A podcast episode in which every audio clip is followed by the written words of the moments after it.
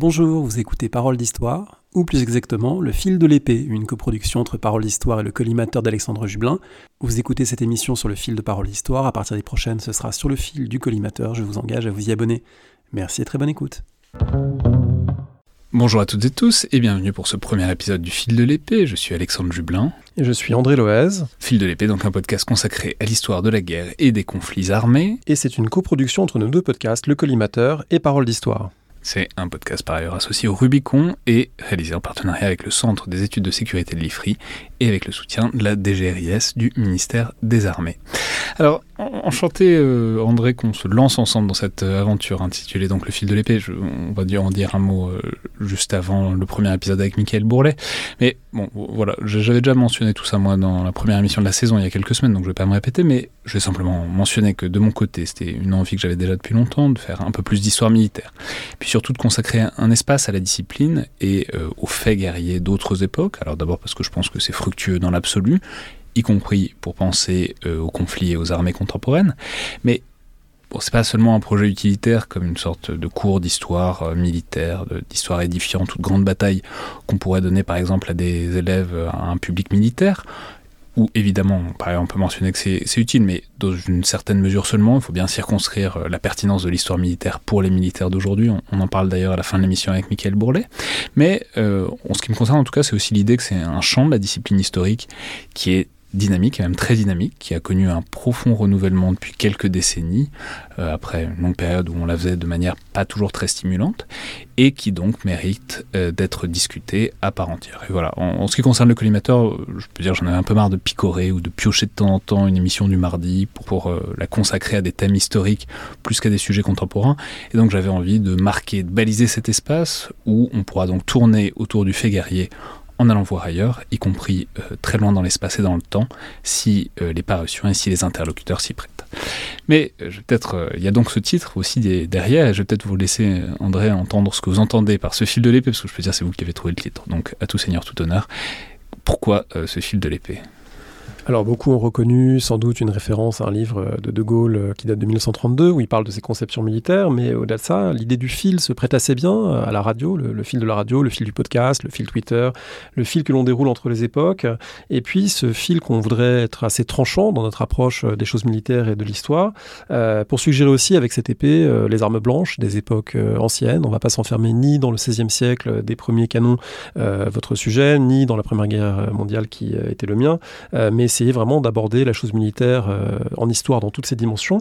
Euh, d'autant plus que si on y réfléchit, l'histoire dans la traduction occidentale du moins, euh, eh bien son fondateur c'est Hérodote et qui a été à la fois le premier historien militaire qui raconte des batailles, qui raconte marathon, platé, mais qui à travers des batailles et une guerre raconte aussi beaucoup plus de choses sur les sociétés, les sociétés grecques, mais aussi barbares de son époque. C'est des descriptions extraordinaires du, du, monde dans lequel il vivait. Et du coup, on peut faire le pari que étudier l'histoire militaire, c'est en dire beaucoup sur les sociétés du passé, c'est en dire beaucoup sur les sociétés qui faisait la guerre, euh, sur la manière même d'écrire l'histoire. On peut se référer à d'autres grands prédécesseurs plus près de nous, comme euh, le Dimanche de Bouvines Georges Duby. Autrement dit, euh, faire de l'histoire militaire, c'est ouvrir au maximum le regard, non seulement sur la guerre, mais sur ce que la guerre fait à l'écriture de l'histoire elle-même. Et du coup, on va essayer de faire ça deux fois par mois ensemble, le vendredi, dans des émissions. Donc, Le fil de l'épée a commencé aujourd'hui par la Première Guerre mondiale.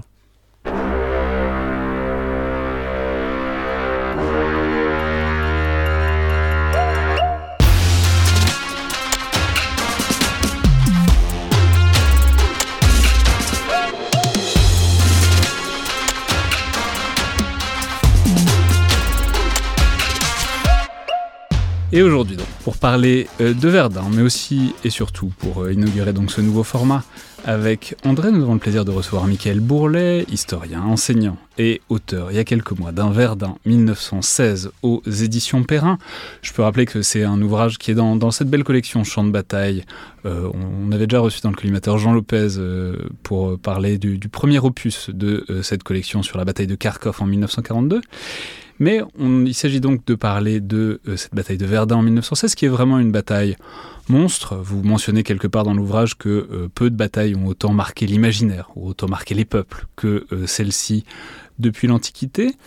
Et bon, à bien des égards, on peut parfois avoir un peu l'impression que le mot Verdun, le, le, titre, ensevelit un peu tout, y compris la bataille elle-même. Donc pour commencer, peut-être pour tout le monde en fait qui aurait pas forcément une, une idée très claire de ce que représente Verdun d'un point de vue opérationnel à l'intérieur de la Première Guerre mondiale.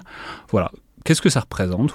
Où est-ce que ça se situe, Verdun, à la fois à l'intérieur du déroulé de cette Première Guerre mondiale, et puis aussi, en fait, euh, spatialement, à l'échelle du front en 1916 Bonjour André, bonjour euh, Alexandre. Alors euh, avant de parler de, Verdun dans, la Première Guerre mondiale, juste en parler dans les années qui précèdent la Première Guerre mondiale parce que je, pense que c'est important.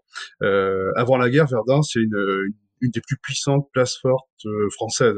Elle est située à une cinquantaine de kilomètres de la frontière allemande, ce qui n'est plus le cas aujourd'hui évidemment. Et, à l'époque, euh, la place de Verdun fait euh, face à la place forte allemande de Metz, qui est réputée être la plus puissante aussi du, du Reich allemand. Donc, au lendemain de la première guerre, au, lendemain de la guerre franco-prussienne, Verdun est en première ligne dans la guerre, si je, si je puis dire. Alors, c'est une ville qui est fortifiée euh, dans l'est de la France, dans la Meuse. Euh, elle est euh, fortifiée donc autour de la ville intramuros, je dirais. Et puis les fortifications sont aussi projetées littéralement, c'est le mot, jusqu'à une vingtaine de kilomètres au nord de Verdun et autour de Verdun. C'est pour cette raison qu'on parle de camp retranché. Alors cette fortification, elle s'est faite en plusieurs étapes. Je ne vais pas revenir sur les détails, mais c'est un pilier de, du programme Serré de Rivière qui consiste en fait à fortifier la frontière de l'Est euh, après la guerre franco-prussienne de 1870-1871. C'est pas tout à fait une ligne Maginot comme euh, on peut la connaître pour 1940, mais c'est une ligne fortifiée qui a une logique aussi. Et euh, Verdun est le pilier de cette ligne fortifiée Série de. Voilà. Donc à la veille de la guerre, euh, ce, système fortifié, bien qu'inachevé et imparfait, hein, comme tous les systèmes fortifiés, euh, bah, constitue ce qu'on appelle le camp retranché de Verdun, et, il garantit euh, la frontière de l'Est de la France. Voilà, pour dire les choses simplement. On peut mentionner déjà un léger paradoxe que vous soulignez beaucoup au début de l'ouvrage, c'est que c'est une très grosse place forte à une époque où les places fortes n'ont plus tellement la cote, depuis déjà quelques années, voire quelques décennies. Oui, tout à fait. En fait, les généraux français n'ont plus du tout, euh, ont, tous en tête à l'époque le drame, les drames, je dirais même de la guerre de 70, hein, de Metz et de Sedan, où, où des armées sont entièrement euh, encerclées et, prisonnières. Donc, euh, et en plus dans, dans une armée de où la philosophie est la guerre de mouvement, hein, l'offensive et le mouvement, la fortification n'a pas n'a pas l'intérêt. On n'est pas là pour faire une guerre très longue derrière des derrière des remparts. Il n'empêche que euh, on a construit euh, des fortifications, on les a toujours en 1914 et, elles servent. Alors le camp retranché de Verdun, c'est, euh, je dirais, un immense camp avec des troupes, des soldats. Il y a plus de soldats que d'habitants à Verdun en 1914, et il y a des moyens militaires considérables, beaucoup de canons, beaucoup d'armements, de, munitions pour tenir. Voilà. Ça, c'est un peu le panorama de Verdun avant 14. Alors, en 1914, euh, le secteur de Verdun entre un peu dans la guerre. Alors, je vais détailler un tout petit peu, je n'en ai pas pour longtemps, mais je pense que c'est important. Euh, euh, Verdun entre dans la guerre un peu dans l'ombre de la bataille de la Marne. Alors, c'est un saillant, et ce pilier qui était initialement destiné à tenir la frontière de l'Est devient en fait en quelque sorte une sorte de pilier d'une digue amovible pendant la bataille de la Marne, euh, qui permet en fait aux armées françaises de s'appuyer pour repousser les Allemands entre Verdun et Paris pour simplifier. Voilà, je simplifie au maximum. Donc, si vous voulez, ce, ce secteur de, de Verdun n'est pas l'objet de combats intenses en, en, août 1914, ni en septembre, ni au début septembre 1914, comme on peut trouver des combats féroces euh, du côté de, au nord de Paris. Mais il n'empêche que, euh, eh bien, euh, ce, ce secteur forme progressivement un saillant autour de Verdun euh, à partir de la fin du mois de septembre, après quelques combats féroces tout de même sur les marges, euh, vers les éparges, pour ceux qui connaissent, le saillant de Saint-Miel qui se forme, ou encore Vauquois, qui en fait sont des noms de batailles très connus de l'année euh, fin de l'année 14 et aussi 1915. Donc voilà, en fait, si vous voulez, Verdun entre un peu comme une sorte de passager clandestin dans la Grande Guerre, si j'ose dire, euh, parce que euh, ce n'est pas un secteur central du front, euh, et pourtant c'est une une zone qui a une importance euh, vitale tout de même pour l'armée française, puisque si le pilier de Verdun cède, eh c'est une bonne partie du front qui cède. Donc, mais il n'empêche que après septembre 1914 et lorsque les fronts se stabilisent, la région fortifiée de Verdun ne préoccupe plus tellement les états-majors, l'état-major français. Hein, euh, elle est même dépouillée progressivement de ses moyens militaires. Joffre en a besoin pour alimenter ses offensives en Champagne et, et en Artois.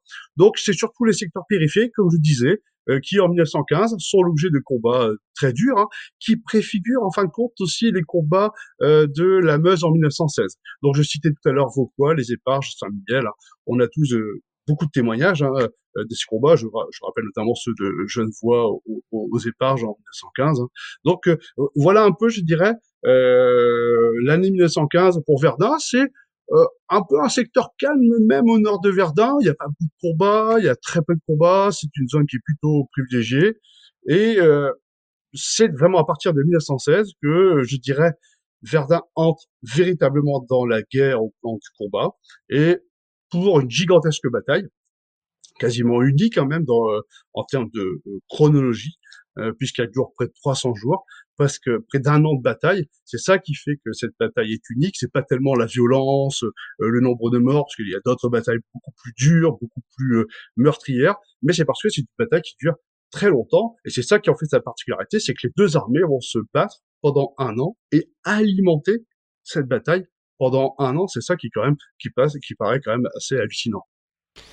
Alors on est euh, arrivé à la veille de la grande offensive allemande du 21 février 1916 euh, et il y a un paradoxe, euh, vous l'avez dit rapidement mais on peut peut-être y revenir un petit peu dans une guerre de position qu'est devenue la Grande Guerre, on pourrait se dire que s'appuyer sur un réseau fortifié avec euh, du béton, des casemates, des forts, ce serait un avantage. Et pourtant, cette région fortifiée, elle a été euh, dépouillée, à moitié abandonnée, elle n'est pas si bien défendue. Qu'est-ce qui fait qu'on ne reconnaît pas, on reconnaît mal la valeur de Verdun? Euh, Ça fait d'ailleurs polémique, hein, une fois que la bataille est lancée, et beaucoup de gens disent, voilà, Joffre, Joffre a été imprévoyant, on a laissé Verdun à l'abandon, etc. Qu'est-ce qui explique qu'on ne se soit pas appuyé sur ce qui paraît très logique dans une guerre de position qui est devenue la Grande Guerre? euh, ces fortifications très très puissantes. en fait, euh, je crois que vous prenez le problème à repousse-poil. Euh, Verdun, c'est une, immense tranchée, on peut on pourrait caricaturer de cette façon, dans laquelle il y a des hommes et des canons qui ne servent à rien. C'est ça en fait. Et euh, euh, Joffre n'a nullement l'intention euh, d'attaquer le front allemand depuis depuis Verdun. Donc, si vous voulez, ces hommes, c'est un peu un trésor de guerre. Ces hommes qui sont dans, la dans, la fortification, dans les fortifications de Verdun, qui ne sont pas des super fortifications. Attention, les lignes fortifiées ne sont pas hormis les forts, sinon c'est des, ce sont vraiment des lignes pour la plupart des lignes sommaires. Hein. et ben, c'est un trésor de guerre. Et Joffre, en 1915, en a besoin pour alimenter euh, ses offensives euh, en Champagne et en Artois. Donc, si vous voulez, en fait, c'est pour, euh, c'est vrai qu'on est dans une guerre de tranchées, c'est vrai qu'on a là des positions fortifiées, on a des forts, mais des hommes qui ne servent à rien et des canons qui ne servent à rien, donc autant les utiliser ailleurs. Voilà, c'est un peu l'idée en fait, c'est un peu le paradoxe, c'est vrai. Mm. Et alors, si on prend la chose de l'autre côté, du côté allemand, il y a donc, bah, peut-être replaçons la, la logique qui prévaut au début de 1916. Donc, voilà, on connaît sans doute les grandes phases, c'est-à-dire la grande offensive euh, qui s'arrête, la guerre de position qui, se met en place, et puis ensuite, euh, progressivement, voilà, il faut passer à la suite, il faut avoir d'autres idées, et du côté allemand, il faut trouver un moyen euh, de trouver peut-être une occasion d'avoir, ce que vous décrivez, c'est la recherche d'une grande bataille décisive, euh, un peu napoléonienne, euh, qui permettrait de mettre fin une bonne fois pour toutes à la guerre, si possible avant que le rapport de force s'inverse en défaveur des Allemands. Oui, alors, euh, est-ce que Verdun, est-ce que dans l'idée de Falkenhayn, en fait, attaquer à Verdun, c'était obtenir une grande bataille décisive? Je suis, on n'en est pas sûr, on n'en sait rien en fait. Falkenhayn, rappelons-le, qui est le, chef d'état-major allemand à ce moment-là oui, le commandant-chef, on peut dire ça pour simplifier le commandant-chef euh, allemand. Euh, il y, a quand même quelques points à rappeler qui me semblent utiles. D'abord, euh, l'attaque en direction de Verdun et la première offensive allemande sur le front de l'Ouest depuis 1914. Ça, c'est quand même assez intéressant. C'est-à-dire que euh, entre la fin 14 et euh, le début 1916, les Allemands regardent ailleurs. Ils défendent sur le front de l'Ouest, sur le front de France, mais ils regardent ailleurs. Je vais essayer de décliner ma réponse en euh, différentes échelles. Ça me semble intéressant. Euh, c'est le commandant en chef de l'armée allemande. On l'a dit tout à l'heure. Il, euh, lui, il recherche un succès. C'est normal. Il est un chef militaire et il cherche aussi à mettre fin à la guerre. Et donc, il pense que en relançant la guerre à l'Ouest, il peut atteindre cet objectif. Il a été déçu hein, par les initiatives qui ont été prises euh, sur le front de l'Est. Donc, euh, pour lui, c'est euh, finir la guerre. Si je descends encore d'un niveau, eh bien, Falkenhayn souhaite attaquer les Alliés au plus vite avant d'être attaqué lui-même. Il sait que les Alliés planifient une offensive à l'ouest, donc ça sera la Somme. Euh, il sait que les Alliés misent sur euh, le blocus et euh, une réactivation du front de l'Est. Donc en fait, euh, Falkenhayn me donne l'impression, moi, d'être le plus lucide des généraux allemands sur l'état à venir de son armée et des ressources de son pays. Donc il souhaite au plus vite profiter d'un avantage militaire qui est un avantage de façade, hein, fin 1915, et donc euh, il se lance dans la programmation de cette planification de cette offensive à euh, l'ouest. Alors c'est vrai qu'il y a Verdun. Euh, beaucoup ont imaginé aussi qu'il y avait possiblement Verdun n'était juste qu'une euh, une, une pré-offensive avant quelque chose de beaucoup plus important. Non, on n'en a pas la preuve, on n'a pas les moyens de, de le savoir, mais ce n'est pas impossible. On, on, peut déjà expliquer ça par le fait que euh, la faiblesse des effectifs alloués initialement à l'offensive. 60 000 hommes pour attaquer à Verdun le 21 février 1916, c'est peu pour une offensive qui théoriquement, certains le disent en fait, hein, doit amener la. Donc euh, euh, on peut être plus modéré. Alors maintenant, quand on descend encore d'un niveau, on se rend compte que euh, les Allemands ont tenu sur le front de l'Ouest, euh, les euh, centraux enregistrent des succès sur le front russe, dans les Balkans, au Moyen-Orient, mais en fait tout ça c'est un peu de la façade. Et la situation semble avantageuse, mais en réalité elle est très difficile, parce que sur le front russe, euh, euh, Falkenheim et son armée ont rencontré certes des petits succès tactiques, mais ils n'ont jamais réussi à déboucher. ils sont dans une position toujours inconfortable hein, entre deux fronts principaux, le front de l'Est et le front de France. Et puis surtout, euh, il y a un nouveau front qui s'est ouvert euh, en Italie. Hein. Donc euh, c'est compliqué à partir de mars 1915. Et en plus, les Allemands et leurs alliés sont en infériorité numérique face à l'armée russe monstrueuse et face aux forces britanniques. Et puis, euh, l'allié austro-hongrois est fébrile quand même, euh, donc il donne des signes de faiblesse. Et puis ensuite, il y a les ressources qui euh, diminuent. Donc, euh, Falkenhayn a vraiment beaucoup de bonnes raisons d'attaquer euh, à l'ouest. Alors, je terminerai encore en, en, expliquant aussi qu'il y a des tensions très fortes au sein de l'état-major allemand. Ben, il y en a aussi du côté français, hein. mais au sein de l'état-major allemand, on a deux philosophies, si je puis dire, on a d'un côté Falkenheim et son état-major euh, qui s'oppose à, euh, au commandement de l'Est, hein, euh, qui est emmené par un homme qu'on va connaître par la suite, hein, Hindenburg, et, secondé par Ludendorff. Et donc il y a une très forte tension entre les deux parce que Falkenheim estime que il faut arrêter les frais à l'Est et puis surtout, il fait partie de tous ces officiers prussiens qui sont convaincus que euh, le succès à l'Est est illusoire et qui sont aussi hantés par euh, les échecs euh, napoléoniens de 1812 par exemple, hein, euh, pour ne citer que celui-là. Donc c'est vrai qu'il faut trouver à, les gars, à la guerre, et c'est pour cette raison qu'il leur donne l'attaque à l'ouest contre la France, qu'il considère comme étant l'armée la plus faible. Hein, voilà, c'est un peu ce que entend voit Falkenhayn. Voilà, c'est un peu l'idée, je dirais, pour résumer, qui prévaut au sein de l'état-major allemand on, pourrait descendre à un dernier niveau quand même, qui est le niveau du terrain. Et, euh, c'est important de le préciser parce que ça va permettre de, préciser, de donner aussi des bases de compréhension de comment tout ça se, s'enchaîne. Hein. Euh, sur le terrain, l'état-major allemand qui est chargé de conduire la bataille devant Verdun, c'est l'état-major de la 5e armée allemande, donc une armée qui est commandée par le prince héritier, hein, euh, Guillaume, euh, secondé par un officier qui est très intéressant, qui s'appelle Knobelsdorff. Et euh, eux aussi ont des bonnes raisons d'attaquer le saillant de Verdun. Mais eux, ils ont des bonnes raisons locales. Et là, il y a une, déjà une dissonance très forte entre ce qu'envisage Falkenhayn, son état-major, lui il voit la fin de la guerre peut-être, et l'état-major sur place de la 5e armée, qui eux euh, euh, planifient une opération pour réduire un saillant qui embête leur armée et qui gêne le travail de leur armée.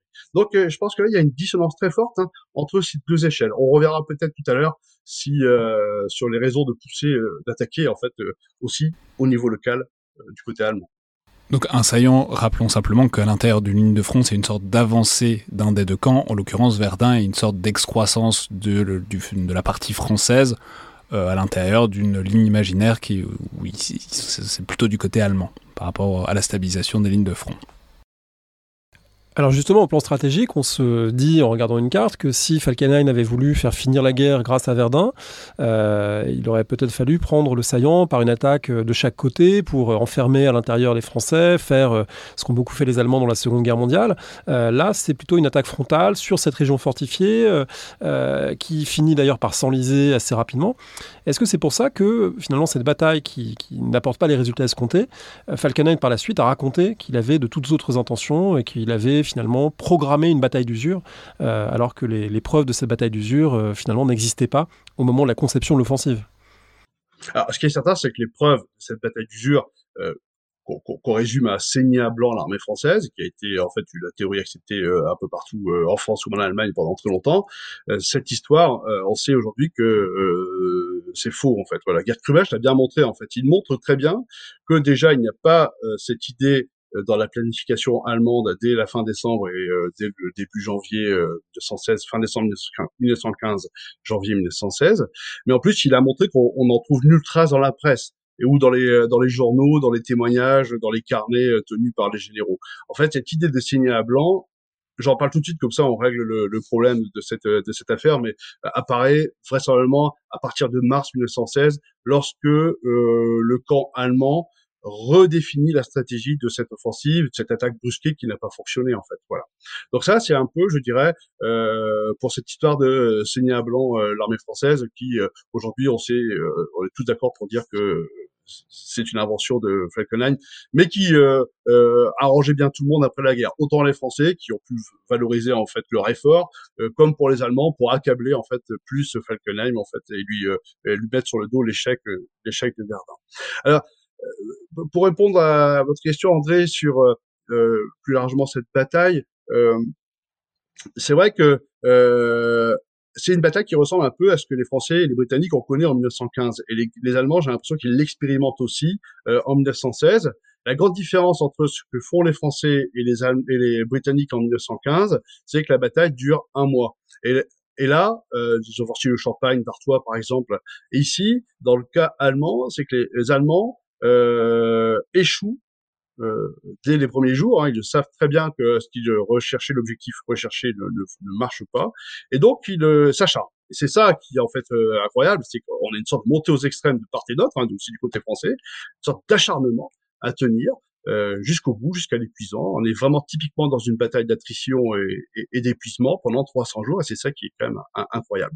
Alors, euh, au sujet du plan, j'en parle rapidement parce que je pense que c'est... Oui, c'est ça. Est-ce que c'est une erreur de novice incroyable C'est-à-dire, est-ce qu'on peut refaire le plan de Falkenhayn à sa place et... Non, c'est compliqué. Euh, euh, il, est certain que l'offensive à Verdun, déjà, l'état-major français n'y croit pas. Les Français n'y croient, ne croient pas à une attaque à Verdun parce que pour pour, pour eux, c'est euh, juste euh, impossible d'attaquer cette zone qui est compliquée, hein, avec un, un, saillant, un relief difficile, sans possibilité de déboucher ou d'exploiter. En fait, hein, pour les Français se disent, les Allemands ne peuvent pas attaquer à Verdun. Qu'est-ce qu'ils vont faire de Verdun Enfin, et en plus, pour, pour les militaires français, Verdun euh, n'a pas vraiment d'intérêt euh, stratégique en fait. Euh, euh, la preuve, c'est que dès les premiers jours de la bataille, les généraux français sont prêts à abandonner Verdun. Ils sont prêts à laisser Verdun, à laisser tomber Verdun. Pour eux, ça n'a aucun intérêt.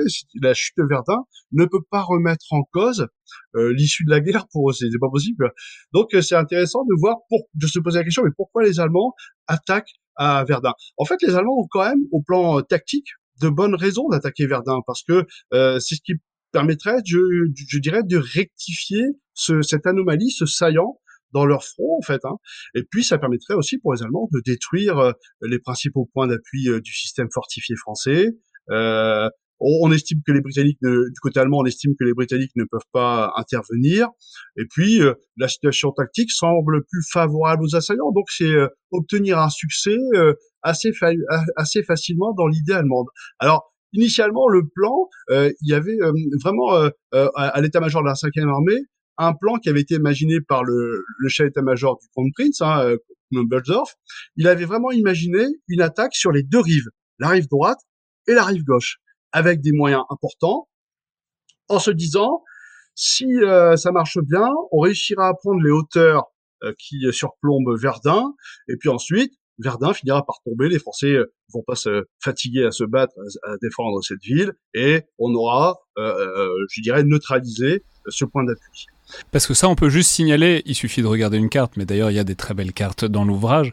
En fait, Verdun est la ville est située sur la rive gauche, mais elle est aussi euh, défendue par plusieurs lignes de retranchement successifs qui vont jusqu'à la rive droite. Donc, euh, quoi qu'il en soit, pour euh, l'assaut de Verdun, il faut d'abord passer la rive droite, puis ensuite passer la rive gauche, avant de prendre la place, la ville elle-même. Oui, mais on peut, on peut, lancer une offensive sur les, sur les deux rives simultanément. Et en fait, Falkenheim va retoquer ce projet. C'est un projet qui était mûri à l'état-major de la 5e armée depuis la fin de la, la fin de l'année 14. Hein. Le but d'un état-major, c'est de faire des plans, même si euh, euh, on ne met pas en œuvre. Euh, un état-major conçoit, bâtit toujours, toujours des plans. Et puis le jour où on lui demande de passer à l'offensive, eh ben, il propose un plan qu'il a, qu'il a travaillé. Et donc Falkenheim retoque ce plan de, de Knobelsdorf, qui était un plan ambitieux et qui pouvait fonctionner. Et il propose en fait une attaque au rabais, je dirais, en lui disant il faut atteindre le même objectif, atteindre Verdun, mais avec des moyens euh, beaucoup euh, plus faibles, hein, euh, des troupes en moins nombreuses et des canons suffisants pour vous couvrir, mais pas pas aussi nombreux que ce que vous, vous escomptiez en fait. Et donc, si vous voulez, en faisant ça, euh, Falkenhayn a très vraisemblablement privé l'Allemagne d'un succès tactique sur le champ de bataille, c'est-à-dire prendre Verdun. Voilà. Ça, c'est un peu, euh, euh, on va pas rentrer dans le détail de tout ce plan, mais c'est un peu la, la cinématique euh, de la planification qui est engagée entre, euh, on va dire, décembre 1915 et janvier 1916, parce qu'en plus, ça va très vite dans la planification. C'est ça qui est intéressant aussi. Une petite question euh, pour euh, intercaler ça euh, dans le, ce, déroulé du plan et de la bataille. Pour l'écriture du livre, quelle importance a eu pour vous le fait de connaître le champ de bataille, d'y être allé? Est-ce que vous vous souvenez de à quel moment vous êtes allé à Verdun et de ce que vous y avez vu? Et est-ce que c'est quelque chose qui, pour réfléchir à la bataille, pour lire ensuite des archives, lire des plans, etc., est-ce que ça, ça produit des effets intellectuels, historiques pour vous d'avoir cette connaissance des lieux? Oui, indiscutablement. Et c'est pour cette raison que les militaires euh, vont parcourir beaucoup les champs de bataille pour les pour s'en imprégner. Alors moi, ma culture, ma, ma connaissance du champ de bataille remonte à mon enfance puisque euh, je me souviens le premier voyage que j'ai fait là-bas à Verdun, j'avais une dizaine d'années, j'y suis allé avec un ancien combattant de mon village dans un voyage organisé par les anciens combattants du village et euh, c'était impressionnant de voir euh, ce monde, mais pour lequel je comprenais rien en fait, mais de voir ce champ de bataille, ces trous d'obus, euh, cet ossuaire, ce cimetière. mais progressivement euh, j'ai eu l'approche d'abord intellectuelle de la bataille. J'ai lu des livres sur ça. En. Et une fois que je suis arrivé dans l'armée, euh, je, suis quand je suis entré dans l'armée, j'ai parcouru ce champ de bataille pour le présenter à des, à des élèves officiers. Et là, c'est vrai qu'on l'appréhende de manière très différente. Ce que je lis dans un texte, ce que je vois sur une carte, euh, je le matérialise immédiatement par un paysage. Voilà, même si le paysage de 2020 n'est pas du tout celui de 1916, il n'empêche que le relief est pareil. Quoi. Et quand on est sur les superstructures de Douaumont, on comprend tout à fait qu'on est sur un point haut et qu'on voit très loin et que c'est très intéressant en fait euh, euh, comme position. Alors c'est vrai que euh, le fait de parcourir le champ de bataille, de le connaître, c'est instructif. Mais c'est une particularité de Verdun, c'est que le champ de bataille de Verdun, on peut l'appréhender avec un seul regard, parce qu'il est tout petit. En fait, le champ de bataille de Verdun, c'est un champ de bataille du 19e siècle. On ne peut pas faire ça avec la Marne, c'est très difficile. On ne peut pas faire ça, par exemple, avec les plages du département, c'est très difficile. On ne peut en avoir qu'une approche très ponctuelle. Verdun, c'est l'un des rares champs de bataille du XXe siècle que l'on peut appréhender dans sa globalité euh, et pouvoir faire le lien très facilement entre ce qu'on peut lire dans les sources et ce que l'on peut voir sur le, sur le terrain. Alors justement, maintenant, il faut peut-être passer à, l'action elle-même, au-delà des plans. Et alors ça, vous avez dit, c'est une attaque au rabais. Bon, euh, au rabais, elle est quand même bien épaisse, hein, cette attaque, euh, qui commence donc le 21 février. Mais c'est intéressant parce que ça nous permet aussi d'entrer un peu sur la, dans la manière dont, on faisait la guerre, dont les Allemands et les Français faisaient la guerre à cette époque-là, et euh, notamment sur appelons ça la doctrine allemande, en tout cas la manière qu'ils avaient de procéder, qui se résume un peu en, une phrase, on la résume souvent comme ça, c'est l'artillerie euh, conquiert, l'infanterie occupe. Et donc ça, ça, ça renvoie vers bah, le déclenchement et la manière dont cette bataille s'engage, c'est-à-dire un énorme feu d'artillerie, très violent mais assez court, euh, que les Allemands espèrent euh, exploiter rapidement. Oui, alors je, euh, je reviens sur un mot sur l'attaque au rabais parce que euh, c'était par rapport aux autres batailles de, de, la Première Guerre mondiale. Si vous voulez, là, les Allemands n'engagent entre guillemets que 60 000 hommes dans la phase initiale de l'offensive ce qui est peu par rapport aux attaques de Champagne où on déploie 250 000 hommes du côté français. Donc on est euh, on est sur un autre registre. C'est une petite euh, une petite offensive initialement euh, pour euh, Verdun. Donc c'est pour cette raison que j'ai utilisé plutôt cette expression d'attaque au rabais parce que par rapport à ce qui était prévu, on on est largement en dessous. Alors oui, c'est vrai que c'est un déluge de feu. La, la, la, première journée et les jours suivants, et puis en fait les 300 jours finalement. Hein. Euh, c'est un déluge qui est euh, très court, et ça c'est un peu euh, un enseignement parmi d'autres hein, que les Allemands tirent des offensives de 1915, françaises et britanniques. Hein. ils, ils, ils, réalisent que un bombardement trop long annihile l'effet de surprise. Donc, euh, euh, c'est pour cette raison qu'il privilégie un bombardement très court. Il, dure une journée à peine. Hein. il commence le matin à l'aube et euh, il s'achève dans sa phase la plus lourde, hein, la plus dure, en fin en fin de journée. Et puis à, à partir de ce moment-là, on a l'intervention de l'infanterie, mais toujours couverte par le, le, le bombardement de l'artillerie. Donc, si vous voulez, l'artillerie joue un rôle considérable hein, du début euh, jusqu'à la fin euh, de la bataille. Euh, elle casse, elle couvre, elle neutralise, hein, elle tire en profondeur, et ça, c'est nouveau aussi. Hein. À Verdun, les cibles, c'est évidemment la première ligne, mais française, mais c'est aussi les carrefours, les gares, les aérodromes. Hein. Euh, donc il y a vraiment un travail qui a été fait euh, et qui tient compte notamment des enseignements de, euh, des offensives françaises de 1915. À Verdun, on voit aussi une des caractéristiques des batailles de la Grande Guerre, qui est que les offensives finissent par s'épuiser elles-mêmes et finissent même par être contre-productives, c'est-à-dire qu'on bombarde, mais le terrain a été tellement bombardé qu'on ne peut plus faire avancer euh, la logistique, on ne peut plus acheminer de renforts et que du coup, les offensives, finalement, ont leur inertie propre et finissent par euh, presque mécaniquement s'épuiser. C'est vrai d'ailleurs aussi pour les contre-offensives françaises, autrement dit. Est-ce que Verdun, c'est pas d'une certaine manière le, signe de l'impasse tactique où on est à ce moment-là de la guerre, où on est euh, incapable, après le choc initial, d'exploiter, de percer, euh, parce que tout simplement on a tellement bombardé que bah, on peut plus, euh, on peut plus avancer, on peut plus renforcer, on peut plus acheminer la suite. Alors, euh, on, continue d'acheminer, par exemple, à Verdun. Verdun, euh, le front français est constamment euh, approvisionné, donc ça marche toujours. En fait, je pense que effectivement, il y a ce que vous dites, André, sur le bombardement, c'est vrai, hein, qui transforme le champ de bataille, qui euh, gêne la progression des troupes. Il y a aussi l'idée de colmater les brèches. Dès qu'il y a une brèche, on met des renforts et on empêche en fait l'adversaire de pénétrer dans la brèche, donc impossibilité de, de, percer le front. En réalité, la bataille de Verdun ne se distingue pas tellement termes de mise en œuvre euh, des batailles de, de 1915, c'est la même chose. C'est une, euh, il y a une impasse.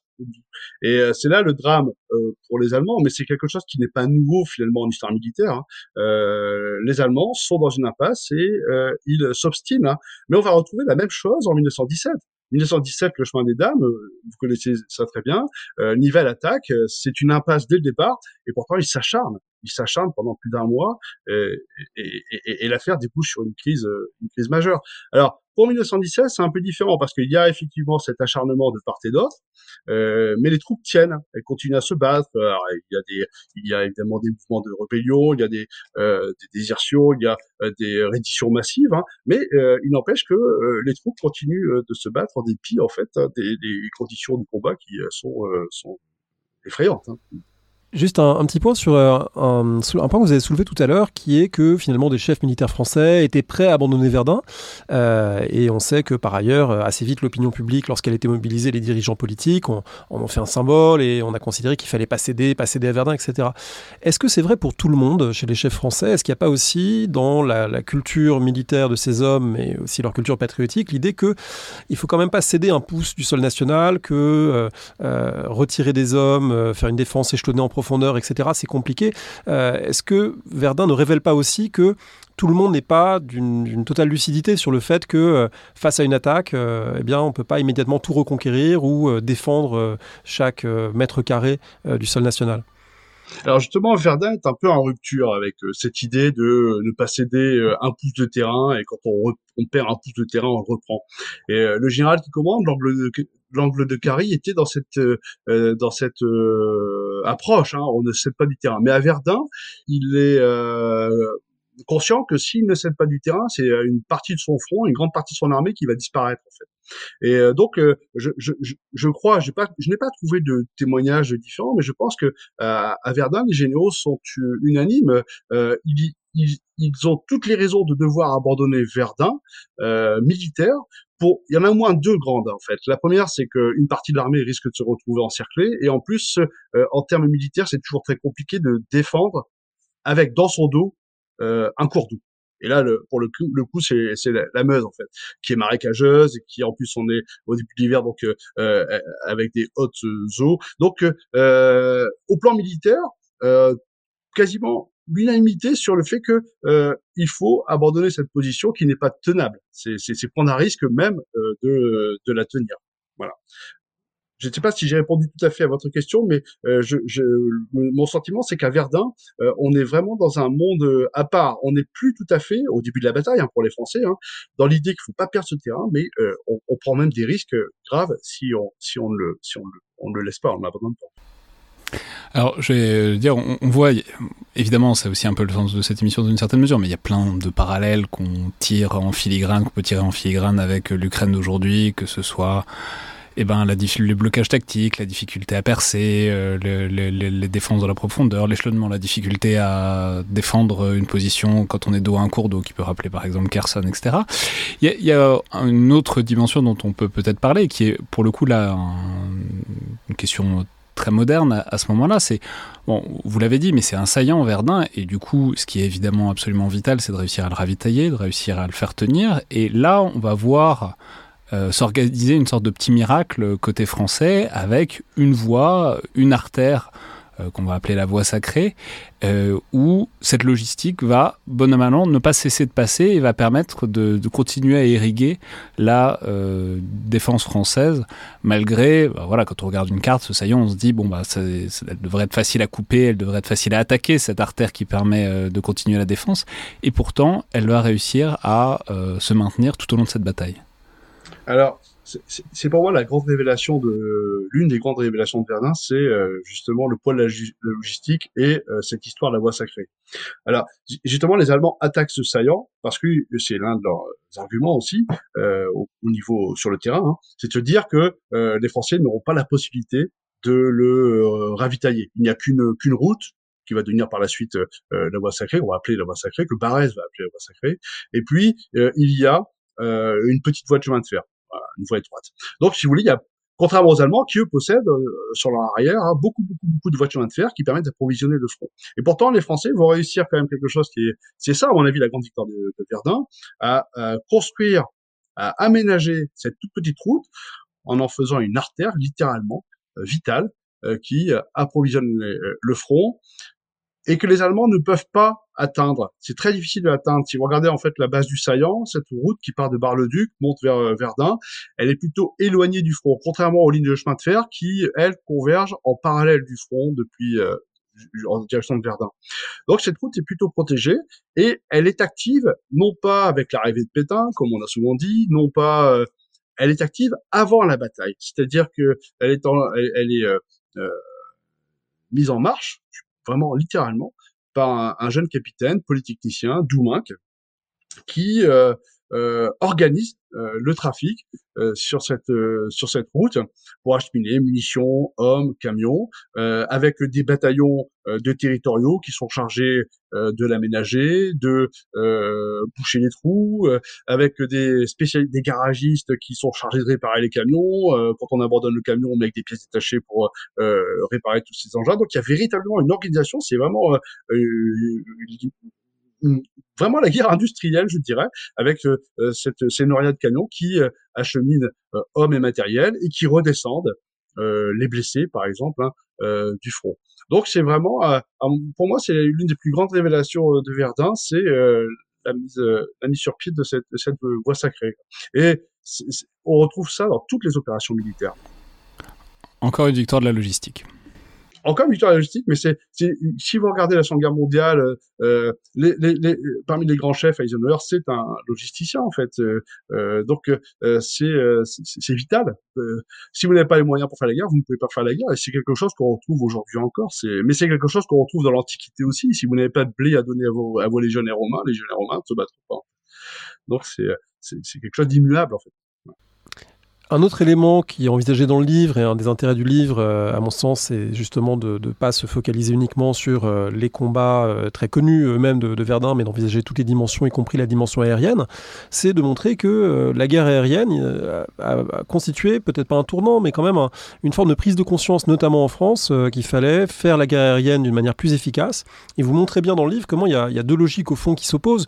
Il y a une logique, celle des, des as de l'aviation qui ont l'habitude de voler seuls quasiment et euh, d'abattre leurs adversaires et de, réactiver aussi tout l'imaginaire euh, chevaleresque du tournoi, du duel, du défi singulier, etc. Sauf que certains officiers commencent à dire bah, c'est pas ce qui est le plus efficace. Si on veut être efficace, il faut euh, en quelque sorte l'interdiction aérienne aux appareils ennemis. Pour ça, il faut voler en escadrille de façon plus régulière, etc. Et Verdun, c'est un des lieux finalement où s'élabore en quelque sorte la, notion de supériorité aérienne qui a appelé à jouer évidemment un rôle plus, plus décisif par la suite. Verdun, c'est la première grande bataille aérienne de la, Première Guerre mondiale. Euh, et, euh, et c'est intéressant parce que euh, autant les combats au sol sont très connus, euh, autant les combats dans le ciel sont peu connus, et pourtant on a, euh, comme sur la voie sacrée, une, organisation quasiment industrielle, scientifique aussi, euh, de la guerre dans le ciel. Alors, juste un tout petit mot quand même pour rappeler pourquoi le ciel est important en 1916, hein, enfin au moins pendant toute la guerre. Hein. Euh, si euh, vous ne dominez pas le ciel en 1916, euh, vous êtes aveugle. Donc, euh, au début de la bataille, les Allemands possèdent la supériorité aérienne dans le ciel de Verdun.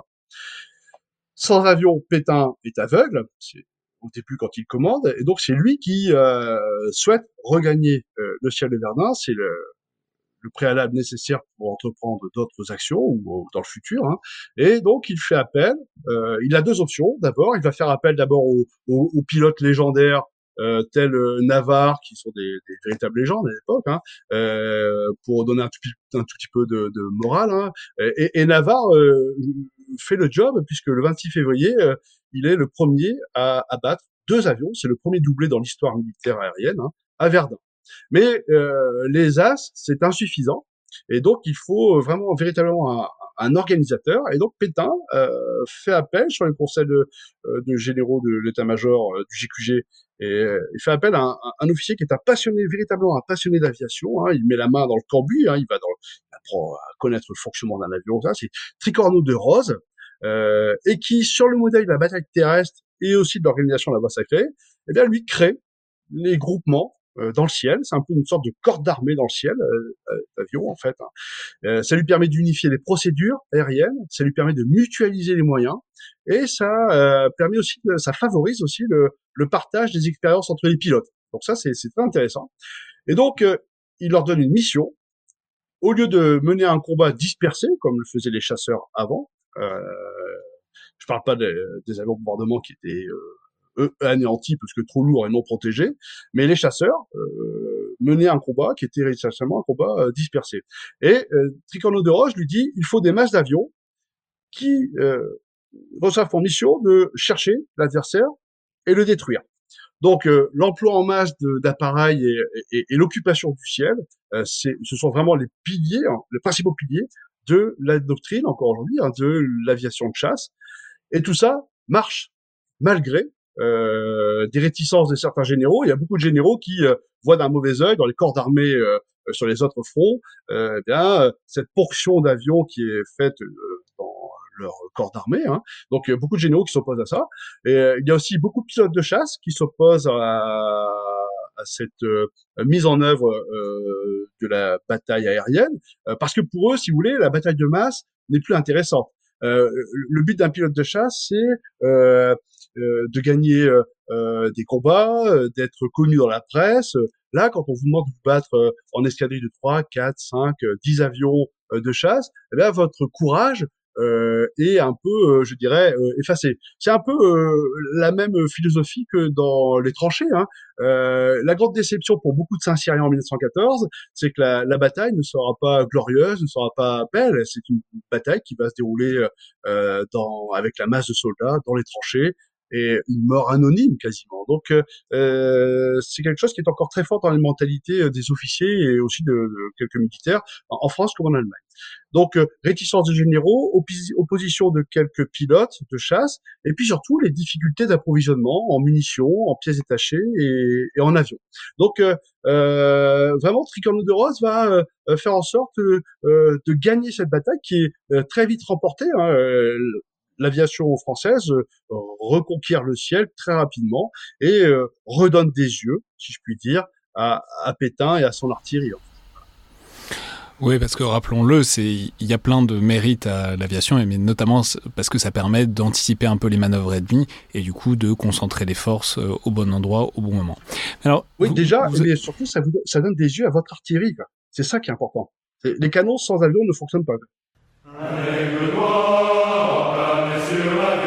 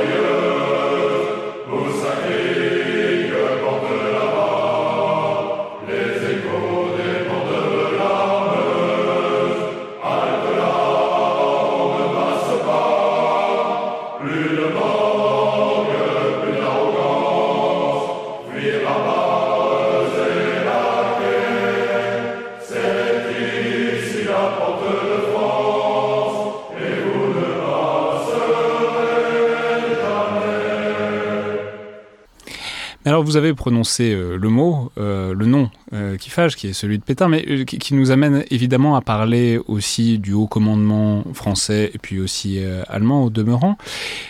Alors c'est intéressant, en même temps c'est toujours un peu gênant bah, de, de, parler des généraux comme ça, parce que c'est un peu la manière dont on a fait l'histoire militaire pendant longtemps, l'histoire des grands généraux, géniaux qui s'opposaient, savoir qui était le plus génial, etc. C'était pas, pas forcément toujours des approches très fructueuses, et c'est aussi comme ça que l'histoire militaire s'est renouvelée en, se détaillant un peu de ça. Mais ici, en l'occurrence, euh, dans l'histoire de Verdun, il faut en parler parce que c'est euh, une opposition euh, connue et très structurante malgré tout entre Joffre et Pétain. Et en même temps, est-ce que c'est tant une opposition que ça? C'est-à-dire, on peut poser la question, puisque dans une certaine mesure, ils agissent aussi de concert, même s'ils ont des opinions différentes, même s'ils ont des options différentes. On sait que Pétain, c'est plutôt défendre, consolider, alors que Joffre voudrait euh, envoyer tout le monde à l'offensive régulièrement. Mais voilà, justement, comment est-ce que vous relisez peut-être à nouveau frais aujourd'hui cette euh, grande opposition et cette histoire de la bataille de Verdun par le haut, euh, qui, dont il faut malgré tout traiter encore aujourd'hui Alors, il faut repartir de, début de la bataille. Pétain, en 1916, en France, c'est un inconnu. On peut dire, on peut, on peut, on peut le dire.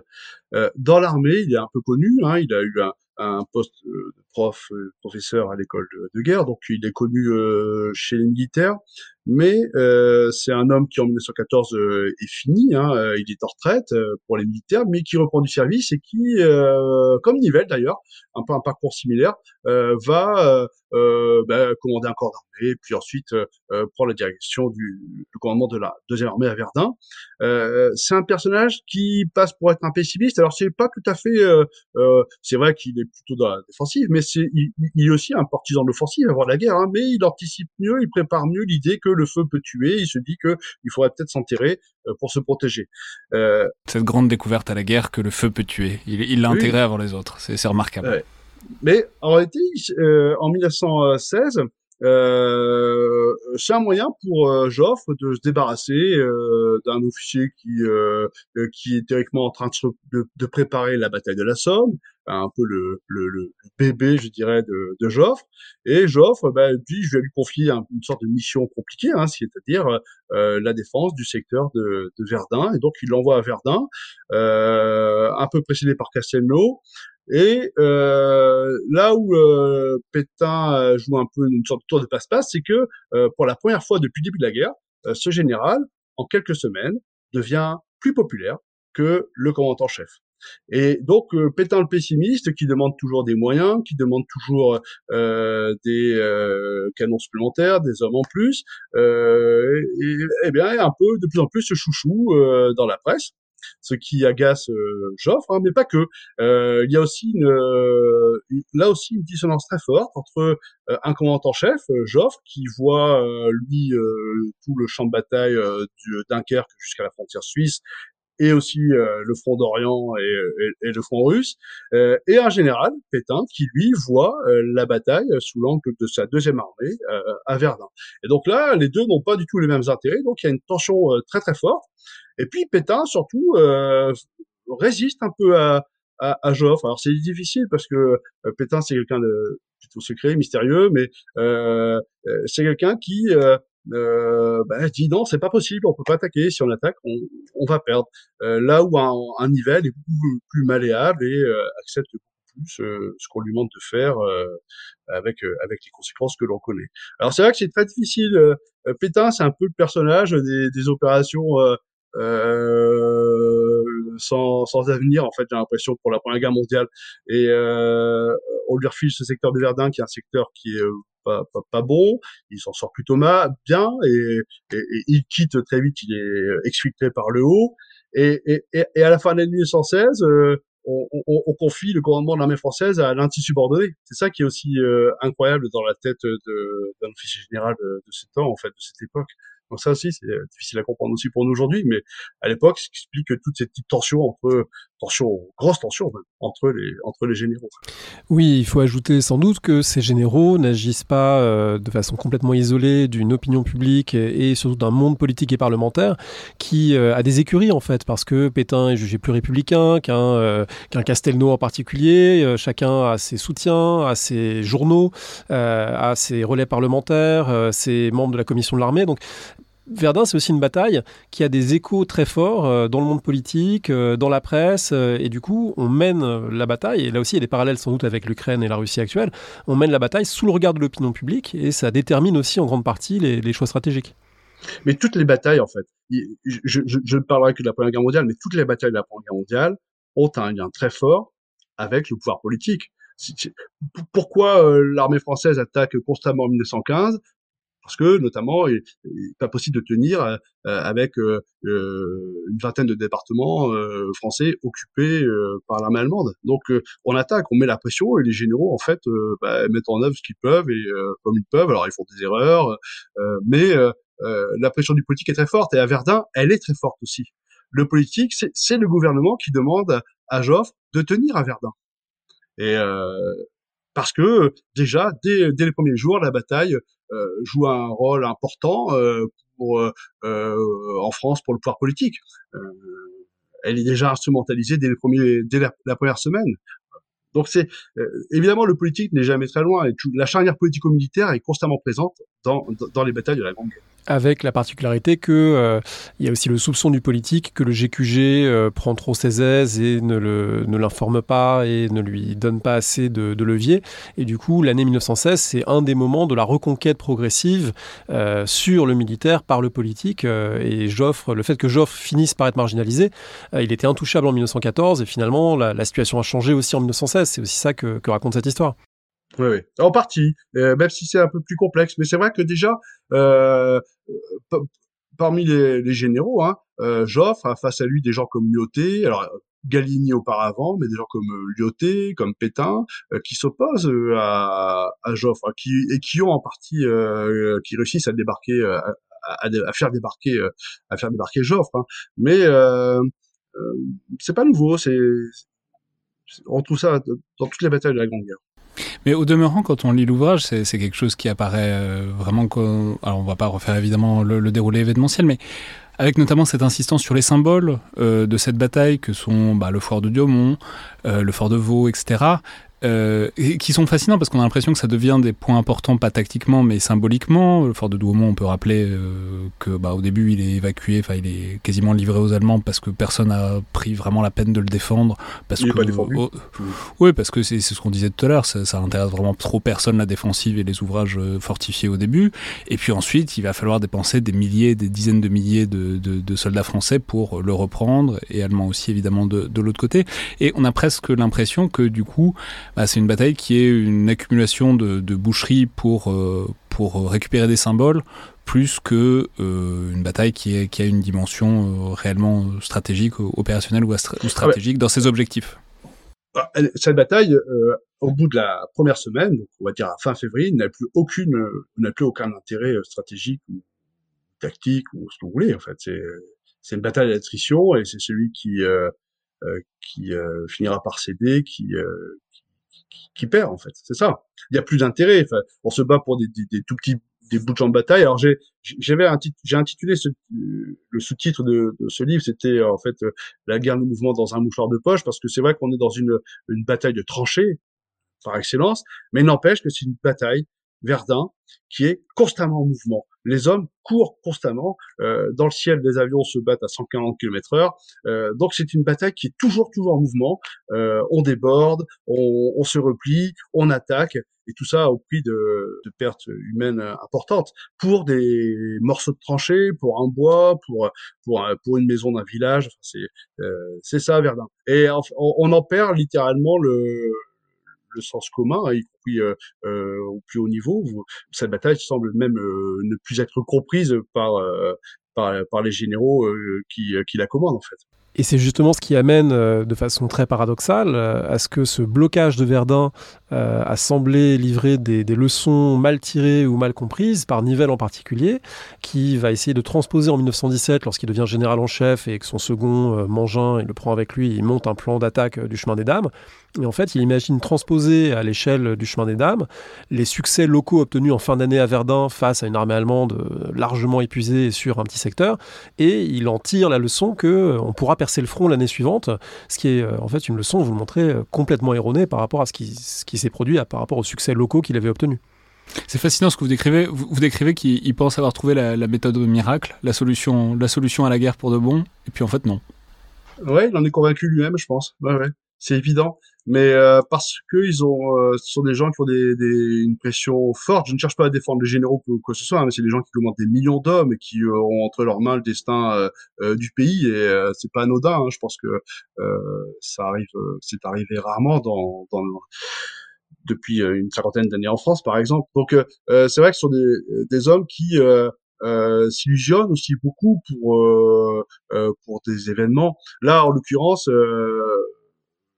les Allemands jettent l'éponge le 2 septembre 1916. Donc, si vous voulez, la reconquête en partie, très partielle, euh, de la rive droite et euh, l'abandon de reconquête de la rive gauche, faudra attendre 1917, euh, jette l'illusion euh, que, euh, que, que, que la victoire est possible et, et donc on utilise ça pour galvaniser un peu les troupes pour l'offensive du 17 et puis on réussit à se convaincre que l'école de Verdun, donc Nivelle-Mangin notamment, eh bien tient la euh, la recette miracle. Mais ça, c'est quelque chose qu'on retrouve aussi souvent dans les armées, chez les chefs, en fait. Les chefs pensent qu'ils tiennent la recette miracle et donc ils vont, ils vont la mettre en œuvre. La grande, le grand problème, c'est que Verdun, c'est un petit secteur, tout petit secteur, où euh, l'armée allemande a jeté l'éponge. Elle se bat toujours, hein, mais euh, elle n'y consacre plus des moyens importants à la défense de Verdun, de ce secteur de Verdun. Et puis, euh, c'est euh, une toute petite offensive. La reconquête euh, de Douaumont, c'est quelques divisions en fait, rien comparable avec une offensive où on en engage plusieurs dizaines et avec des milliers d'hommes et des canons à foison. Donc on est loin, c'est vrai, de ce que euh, Nivelle avait imaginé en 1916 lorsqu'il lance son offensive en 1917. D'ailleurs, en fait, l'offensive est ratée au bout d'une heure. Enfin, c'est un échec cuisant. Alors, on sait que euh, l'exaltation de la résistance euh, du poilu français à Verdun, euh, du ils ne passeront pas, on les aura, de, tous ces discours qui ont accompagné la bataille, ça a joué un rôle évidemment, y compris après la guerre, pour fixer l'idée que la, France pouvait gagner une guerre défensive et que il faudrait pas non plus reproduire les offensives infructueuses de 1915, de 1917 pour la guerre suivante. du coup, je me suis demandé en vous lisant dans quelle mesure ce qui s'est passé à Verdun, avec ces forts qui à la fois étaient importants, étaient des points mais en même temps qui ne servait pas à grand chose en tant que fort. Dans quelle mesure on y a réfléchi au moment justement de construire la Maginot, au moment de euh, prévoir une guerre qui serait une guerre euh, de casemate, une guerre euh, dans laquelle on serait enfermé dans une position inexpugnable, comme on aurait pu imaginer que Verdun l'avait été? Est-ce que voilà l'expérience de Verdun a pu rejouer sur, peut-être pas sur la stratégie globale de la France, on sait qu'il y a plein déterminants à ces stratégies défensives, mais sur le, le fait même qu'on ait prévu de s'appuyer sur une ligne fortifiée pour 1939-1940 je, je, pense pas que c'est, je pense pas que Verdun euh, euh, c'est vraiment la bataille qui a été euh, l'exemple. Je pense que c'est plutôt la Première Guerre mondiale. Et en même temps, la ligne Maginot, qui est effectivement une tranchée euh, fortifiée, une position, une ligne de front fortifiée, bétonnée, euh, n'est pas incohérente. les Allemands en ont une aussi en face, et on a des, centaines, des dizaines d'exemples en fait de lignes fortifiées qui permettent de garantir un front. Et en plus, si on prend en 1939, puisque c'est de ça dont vous parlez, euh, ça fait partie d'une doctrine aussi. Euh, 1939, certes, il y a une Maginot, mais il y a aussi euh, une guerre de mouvement qui est imaginée en, en Belgique avec le plan euh, dit Breda. Bon, on va rentrer dans le détail, c'est compliqué. Mais donc, ça veut dire que, euh, évidemment, on tire les leçons de 1914. Évidemment, on construit la ligne Maginot. On n'est pas les seuls à le faire. Mais on a aussi une dimension euh, guerre de mouvement qui est prévue. Et la ligne Maginot fait partie d'une doctrine qui n'a pas marché. Hein. Les Allemands ont fait mieux que ce que leur doctrine prévoyait. Les Français font moins bien ce que ce que leur doctrine prévoyait. Mais je ne pense pas que Verdun euh, euh ait directement, euh, euh, je dirais, irrigué la pensée des officiers généraux planificateurs entre guillemets des années 20 à 30. Quoi. Je pense pas. Pas Verdun directement. La Première Guerre mondiale, oui, mais pas Verdun. Alors, peut-être pour terminer et essayer de faire un, grand point à travers le temps, comme on l'a un peu ébauché tout à l'heure. Bon, évidemment, on est maintenant dans une guerre de tranchées, une autre, euh, où l'offensive est très compliquée en Ukraine, où euh, on voit toutes sortes de défenses, mais qui évidemment euh, font penser euh, dans une certaine mesure à ce que vous décrivez. Alors, je, je vous pose la question très généralement. Voilà, qu'est-ce que qu'est-ce que ça vous inspire de constater, disons, ce, blocage tactique ukrainien d'aujourd'hui, euh, comme on constatait un blocage tactique pendant la Première Guerre mondiale? C'est-à-dire, est-ce que est-ce que pour une fois, on n'aurait peut-être pas mieux fait euh, d'étudier un peu la Première Guerre mondiale euh, avant de se lancer dans cette nouvelle? C'est compliqué parce que, en fait, euh, quand j'étais officier et enseignant à Saint-Cyr, j'expliquais à mes élèves que comparaison n'est pas raison. en histoire, c'est valable, mais encore plus en histoire militaire. Les militaires ont besoin d'aller chercher de l'histoire parce qu'ils ont besoin de se rassurer plus que les autres encore. Et donc, il faut aller chercher des exemples, essayer de trouver des recettes. Alors ça, je m'insurgeais contre ça, en fait. Mais l'histoire ne se répète pas. Enfin, plus jamais on refera Austerlitz, plus jamais. Enfin, c'est pas possible. Euh, en même temps, c'est vrai qu'on pourrait se nourrir de la Première Guerre mondiale, mais on pourrait se nourrir de la guerre civile euh, américaine aussi, parce qu'il tranché aussi. On pourrait se nourrir aussi d'exemples de l'Antiquité parce qu'il a tranché. Donc, je ne pense pas que ce soit important. Euh, que nous devions voir en fait euh, approcher cette guerre d'Ukraine uniquement par le euh, biais de la Première Guerre mondiale. Je pense que tout est, intéressant et tout peut permettre de nourrir la réflexion. En revanche, je, pense que moi, ce qui est encore plus intéressant, alors je connais, je, ne connais de l'Ukraine que ce que j'en lis ou dans les journaux, sur Twitter, ce que j'en écoute sur le, le, collimateur par exemple, mais je, je pense que euh, les guerres du passé doivent nous apprendre aussi comment euh, les armées s'adaptent, euh, comment euh, les euh, soldats euh, s'adaptent à des situations nouvelles, comment les états-majors s'adaptent aussi à des situations nouvelles en développant de nouveaux armements, en développant de nouvelles tactiques, mais pas, je pense pas en allant rechercher un exemple en disant c'est battu comme un Verdun, on va faire une tranchée comme un Verdun. Je pense que ça c'est euh, c'est instinctif même. pour construire une tranchée euh, non pas droite mais rectiligne, euh, enfin en, en, zigzag pour se protéger.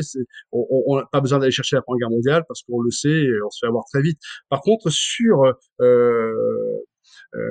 la mobilisation des hommes, sur le recrutement, sur l'armement, sur la, la, production industrielle d'armes, euh, là, je pense qu'on a beaucoup à tirer. Euh, je, je, je, me souviens, j'ai mis un tweet euh, au début de la guerre en Ukraine où on nous disait qu'il y avait 3000 obus qui avaient été tirés sur une position et, j'avais mis ce tweet en disant mais la Première Guerre mondiale est vertigineuse parce que Verdun, on en tire plus d'un million en fait en à peine 6 heures.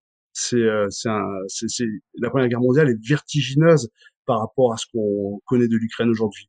J'avais parlé qu'un camarade prof à l'école de guerre et, il voulait qu'on essaie de faire quelque chose de comparaison entre euh, Ukraine et, Première Guerre mondiale. je lui ai dit c'est compliqué parce que euh, euh, il y a une chose qui est déjà incomparable. La Première Guerre mondiale, on a un front qui va de Dunkerque à la Suisse avec un soldat sur chaque mètre qui défend la position, ce qui n'est pas le cas en Ukraine, parce qu'on n'a plus d'effectifs, parce qu'on n'a pas assez d'armement, parce que tout un tas. Et donc euh, euh, déjà rien que ça, on, est déjà en dehors de la comparaison. C'était, euh, j'avais trouvé en fait l'approche intéressante, mais mais après, bon, je peux pas vous en dire plus parce que je ne connais pas du tout ce qui se passe aujourd'hui en Ukraine. Enfin, c'est, je n'en sais que très peu de choses. Non, mais c'est aussi une très bonne conclusion, mais quelque chose qu'on dit souvent, que les, militaires aiment beaucoup euh, l'histoire militaire, évidemment, parce qu'il faut bien trouver des exemples sur lesquels s'appuyer. Et puis pour autant, il il faut pas trop euh, s'arquer dessus, parce que sinon on se prépare toujours à, la, dernière guerre et jamais à la suivante. Dans tous les cas, merci beaucoup, euh, Michael Bourlet. Donc, on va rappeler les références de ce très bel ouvrage, donc Verdun 1916, paru aux éditions Champ de Bataille. C'était donc Le fil de l'épée, un podcast produit et co-animé par Alexandre Jublin et André Loez et distribué par Binge Audio. Merci à toutes et tous et à la prochaine fois.